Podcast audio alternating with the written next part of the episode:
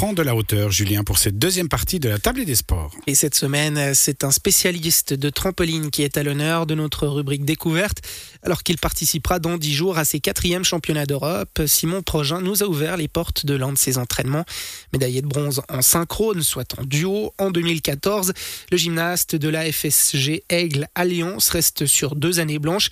Il n'a pas participé à la moindre compétition durant cette période marquée par la crise sanitaire, même s'il n'est jamais resté très loin des trampolines. À plus de 30 ans, Simon Progin a voulu se lancer un dernier défi. Ludovic Turin lui a tendu son micro. C'était au Centre mondial du cyclisme. Il lui a d'abord demandé comment tout avait commencé dans ce sport.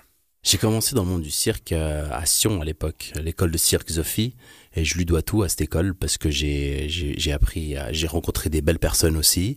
J'ai aussi appris à me connaître moi-même et euh, en fait, moi, j'ai fait le cursus qu'on va dire qu'un artiste de cirque fait. J'ai fait le contraire, en fait. Il commence toujours par la gymnastique et il finit au Cirque du Soleil ou dans d'autres grandes compagnies. Et moi, euh, j'ai fait le contraire. En fait, j'ai commencé dans un cirque et je me suis retrouvé dans le dans le haut niveau du trampoline, parce que j'ai découvert le le trampoline olympique. Euh, au, cirque en fait. Moi, je connaissais que les trampolines rondes de jardin comme plein, plein d'autres jeunes. Et à notre époque, on n'avait pas tous ces centres-là où il y avait plein de trampolines et tout ça.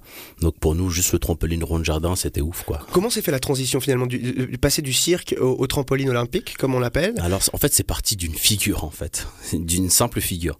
J'ai fait une figure comme on appelle ça les trampolinistes, ils exécutent. Et là, mon, mon entraîneur à l'époque, qui est polonais, il me dit mais tu sais c'est les euh, c'est ceux qui font la compétition qui mettent les bras comme ça euh, posés bras long du corps et tout ça. Moi je connaissais pas du tout ce sport donc je là ah bon et, il m'a dit tu sais tu, tu, devrais essayer de faire un peu de compétition à côté. Puis moi je lui dis non mais attends ça va quoi? J'avais quoi? J'avais quel âge à l'époque? J'avais 15 16 ans. Je lui dis mais c'est beaucoup trop tard ces, ces sports là il faut commencer très jeune pour euh, pour être bon. Il dit ouais mais tu devrais quand même essayer. On va on va essayer de trouver s'il y un, s'il y a un centre dans le coin et si on a un ben on t'iras essayer de t'entraîner là-bas du coup, on a, on a, trouvé le centre euh, de Aigle et j'ai dû faire des, auditions, des sélections pour rentrer. J'ai pas été pris la première fois et la deuxième fois, ça a passé. Puis c'est comme ça que j'ai pu me que j'ai eu la chance de m'entraîner au centre et petit à petit j'allais m'entraîner avec euh, l'équipe suisse à l'époque et puis euh, c'est ça qui m'a poussé aussi vers le haut. Et puis derrière, ce qu'il faut dire, c'est que c'est 8 ans de carrière, trois participations au championnat d'Europe, deux mm. participations aux mondiaux, euh, des étapes de Coupe du Monde. Il y a eu un, vrai, euh, une vraie expérience mm. accumulée durant ces huit années. Justement, cette expérience-là, euh, vous allez la, pouvoir la récupérer pour la remettre en avant lors de ces championnats d'Europe à Rimini.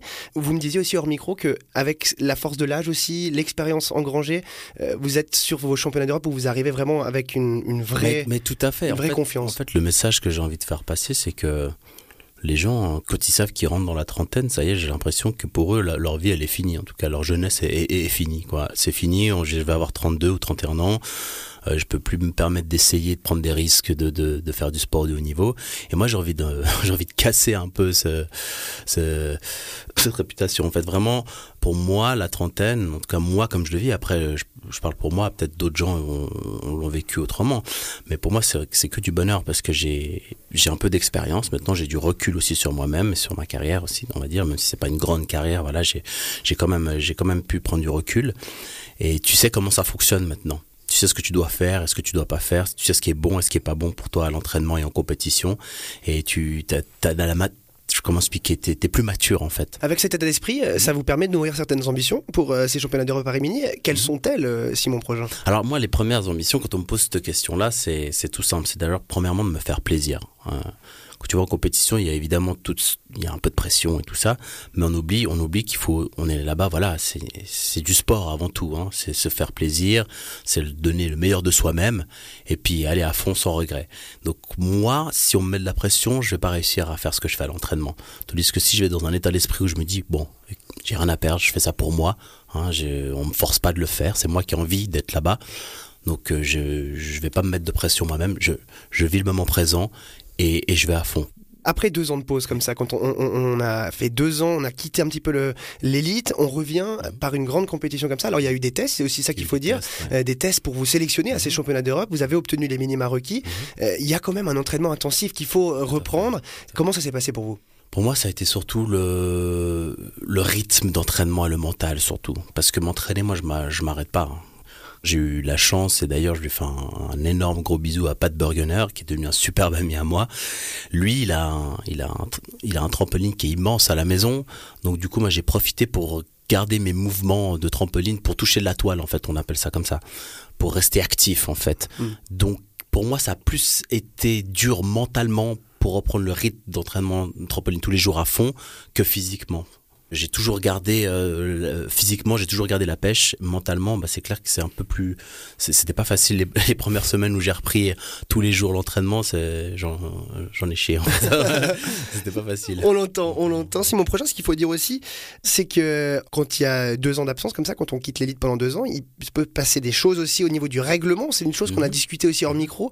Euh, des choses ont un petit peu changé en termes de dans la manière de juger aussi euh, les prestations. Ça, vous avez dû vous mettre à jour. Euh, ou est-ce que vous avez déjà euh, Non, vous non. étiez déjà au contact de ces nouvelles règles J'étais déjà au contact de ces nouvelles règles parce que je, je, je garde quand même un pied euh, dans mon sport quand même, même si je suis un petit peu moins. Euh, on est tous amis dans le sport sur Instagram et tout ça, donc on, on, on, se- on se suit et donc j'étais totalement au courant des, des nouvelles règles et puis j'en étais même très content. Pour moi, c'est un avantage parce que les On va peut-être les détailler ces nouvelles règles. si on on- peut essayer. c'est pas trop On peut technique. essayer, c'est un peu technique, mais euh, c'est vrai que maintenant on est passé à, à, à deux gros exercices. Avant, on avait, c'est comme au pat- patinage artistique, pardon, euh, où on a un, un imposé qui est le premier exercice et le libre qui est le deuxième exercice. Donc euh, le, le, le premier exercice, ça doit être beau, ça doit être haut, ça doit être vraiment, on vise la croix, quoi. Et maintenant, ils ont, ils ont mis des capteurs sous les trampolines qui calculent combien de temps tu restes dans la toile et puis ça te, ça te fait ton, ça te fait ton total en gros sur le, à la fin de ta, ta routine. Et maintenant, ils ont enlevé cet exercice-là, le premier exercice, et ils ont dit, bah maintenant, les gymnastes, ils vont faire deux fois le, le, le deuxième exercice. Donc ça, ça rentre dans les triples, hein, et ça va dans les, il y en a des qui commencent par même cinq triples. Ça, c'est les, ça, les exercices libres. Donc, ça veut dire que c'est l'athlète qui choisit. C'est, l'athlète qui choisit. Après, on fait un peu, à peu près tous la même chose pour le public Mhm. qui connaît pas trop. C'est vrai qu'il va voir une ou deux fois, il va pas vraiment se rendre compte. Il va dire, mais bon, vous faites à peu près les mêmes figures, donc. euh, mais c'est plus impressionnant que le premier exercice qu'on avait avant. Même si pour nous le premier exercice, en tout cas pour moi, c'était le plus dur parce que tu dois serrer les fesses, tu dois être vraiment comme une planche, tu dois exécution, ça doit être parfait. Là, au deuxième exercice, tu peux te permettre un petit peu de, de, de voyager sur trampoline. Bon, tu vas être pénalisé, mais pas pas autant que le premier Mhm. exercice. Là, ils vont vraiment, ils vont vraiment te tailler là. ouais. Et Simon Progin s'est donc euh, qualifié pour les championnats d'Europe de trampoline, ces quatrièmes qui sont prévus euh, du 1er au 5 juin, soit dans 10 jours, à Rimini, en Italie. On part en musique et on se retrouve à 18h30 pour la deuxième moitié de cette émission consacrée au football.